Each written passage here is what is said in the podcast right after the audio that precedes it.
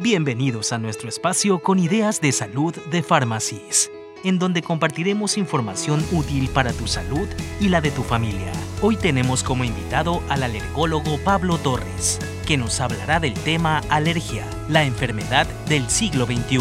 Empecemos.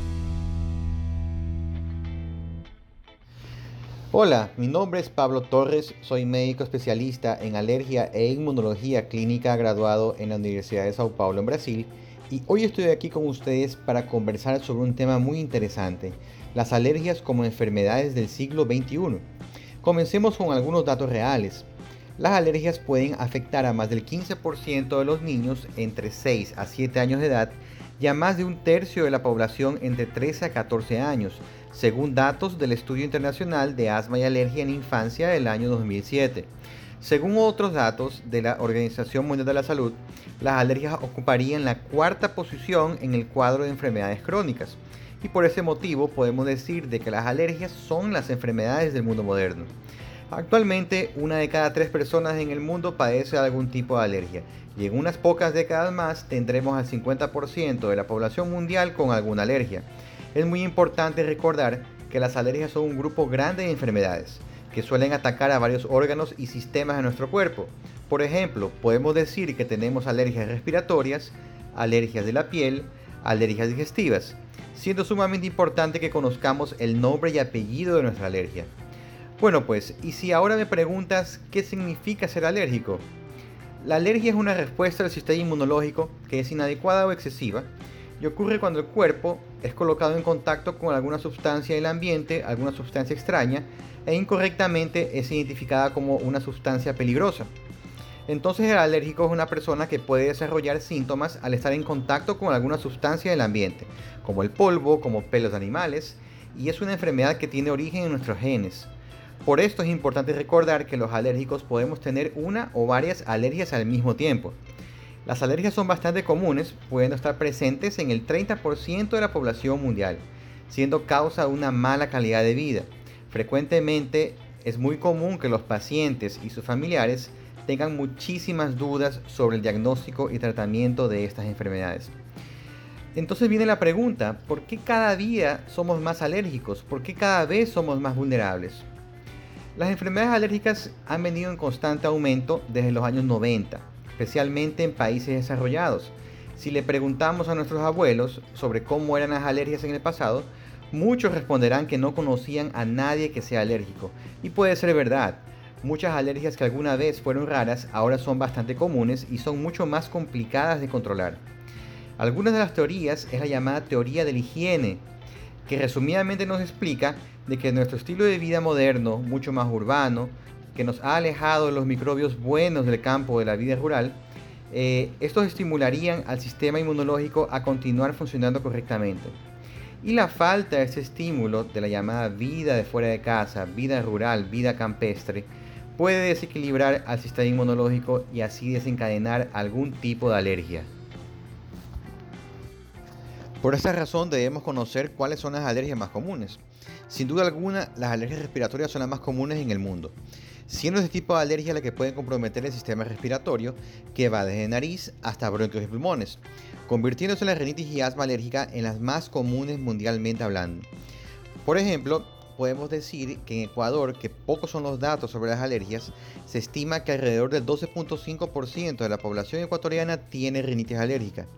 Y según datos de la Organización Mundial de la Salud, aproximadamente 235 millones de personas sufren de asma en el mundo.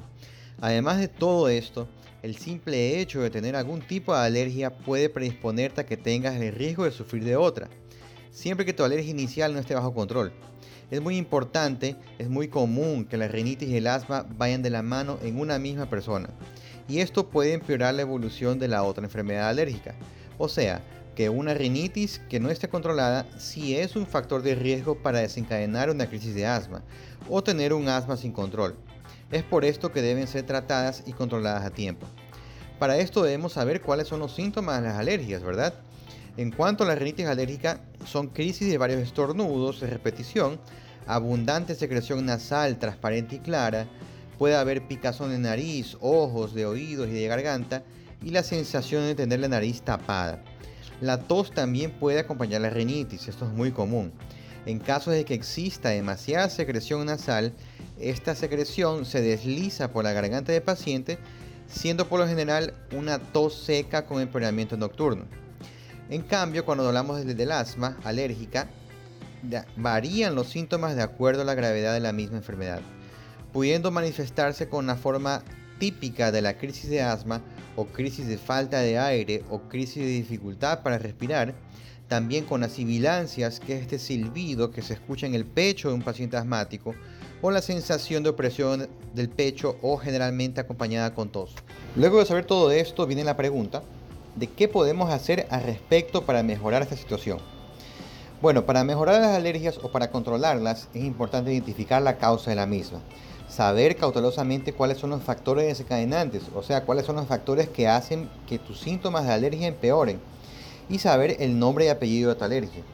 ¿Qué quiere decir esto de nombre y apellido? Es decir, saber el nombre de tu alergia, gravedad de la misma, cuál es el principal factor desencadenante que la está causando, que pueden ser varios, y casi siempre depende de cada paciente, porque todo paciente es un mundo diferente. Dependiendo del tipo de alergia que se te diagnostique, se presentan diferentes causas.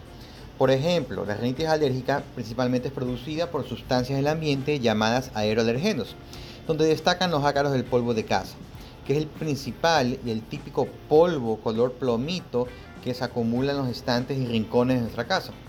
Este polvo carga en su interior unos arácnidos microscópicos llamados ácaros, y estos ácaros pueden acumularse fácilmente en nuestra habitación y cama. Y como dato interesante, ¿sabías que el peso de una almohada puede aumentar el 10% de su peso inicial solamente en ácaros? Pues es verdad y pasa todos los días en muchos hogares de pacientes con alergias, principalmente con alergias respiratorias. Otros aeroalérgenos que pueden causar alergias respiratorias como rinitis y asma son las cucarachas, los pólenes, secreciones y pelos animales como gato, caballo y hámster y hongos. Eh, cuando hablamos sobre alergias a alimentos y medicamentos cambia un poco el panorama, ya que cada alimento o medicamento puede producir alguna reacción alérgica. En este caso no es tanto el alimento o medicamento el culpable, sí lo es el sistema inmunológico del paciente que reacciona de forma exagerada ante la presencia de este alimento o de dicho remedio. Por todo lo dicho anteriormente, es importantísimo saber el tipo de alergia que sufres la gravedad de la misma y qué sustancia te la está produciendo, qué sustancia te empeora los síntomas de tu alergia. Con toda esta información podemos buscar el mejor tratamiento para que, el paciente mejore y para que mejore su calidad de vida. ¿Y cómo llegamos a este punto? El primer paso siempre es buscar al médico adecuado, encontrar al médico alergólogo que sea especialista en alergias y que sea el adecuado para ti aquel médico que te escuche lo que tengas que decir y con quien tengas la confianza de contarle todo lo necesario para mejorar tu alergia. No está de más decirlo que debe ser un médico capacitado que sepa cómo diagnosticar y que sepa cómo investigar las alergias. El segundo paso es marcar una consulta con él, con tu médico especialista en alergias. En esta primera consulta va a ser importante el diagnóstico que él te dé de tu enfermedad alérgica y si necesario hará alguna prueba de alergia que sea necesaria para saber qué alérgeno te está produciendo tu alergia. De esta manera, con todos estos datos importantísimos, el especialista va a ser capaz de darte el mejor tratamiento personalizado para tu caso. Recuerda que mientras más preciso sea el diagnóstico, más fácil va a ser la resolución de tu cuadro alérgico. Ahora bien, ¿cómo tratar tus alergias? Los pilares fundamentales en el tratamiento de las alergias se basan en tres puntos. El primer pilar es el uso de medicamentos, el segundo, las vacunas para las alergias. Y el tercero, y no menos importante, el control ambiental de donde vive el alérgico. Los medicamentos van a variar de acuerdo al tipo de alergia que tengas y nunca deben ser utilizados sin prescripción médica. Esto es importantísimo. Generalmente una leve mejoría con los medicamentos se ve después de la primera semana de tratamiento y una mejoría importante a la tercera semana de haber comenzado a tratar. Las vacunas para las alergias es el segundo pilar fundamental también llamado inmunoterapia alergeno específica, y es el arma secreta del alergólogo, con la cual va a inducir a que el sistema inmunológico reconozca normalmente a la sustancia que te producía alergia en el pasado. O sea, que es posible que vuelvas a tolerar el alergeno que antes te daba alergia. Y como pilar final, pero no menos importante, está el control ambiental. El saber a qué sustancia nos está produciendo la alergia va a ser importantísimo para así poder fácilmente evitar, evitar su contacto y así disminuir los síntomas de alergia. Esto es básico, este es el foco principal del control ambiental del alérgico. Un correcto control ambiental se ha visto en algunos trabajos en la casa de un paciente va a producir una reducción gradual de los síntomas de alergia en el 45% de los casos. O sea, que con el pasar de los días, evitando el contacto con la sustancia que te produce alergia, va surtiendo su efecto y con las semanas y meses los síntomas disminuyen cada día más, pudiendo así mantenerte bajo control con pocos síntomas y con pocos medicamentos, que es lo ideal. El ejemplo clásico es el control ambiental contra ácaros del polvo de casa. Esto es típico. En este caso se recomienda normalmente enfocarnos a la limpieza de los lugares donde el alérgico pasa más tiempo en el día, que suelen ser dormitorios y sala de televisión. En estos lugares debemos evitar contar con algunos materiales u objetos que puedan fácilmente acumular polvo, como por ejemplo tapetes, cortinas, alfombras y peluches. Y podemos tenerlos solamente si lavamos semanalmente. Esto es una regla que no tiene mucha negociación, debemos hacerla. Otro punto importante es evitar barrer estos locales, estos cuartos, y preferir trapear o usar una aspiradora de polvo, eh, preferencialmente las que usan agua, para que evitar esa dispersión de las partículas de polvo durante la limpieza. Recuerden que los ventiladores y aires acondicionados que son muy usados en el mundo y en nuestro país, si no son limpiados semanalmente, pueden ser fuentes importantes de ácaros y usualmente es una causa importantísima de empeoramiento de las alergias. Recuerden que todos estos pilares de tratamiento se complementan y son altamente eficaces y tienen que ser hechos por el especialista. Bueno, recuerden siempre que la mejor medicina es la prevención. Evitar el contacto con la sustancia que te produce alergia es fundamental para poder tener una buena calidad de vida.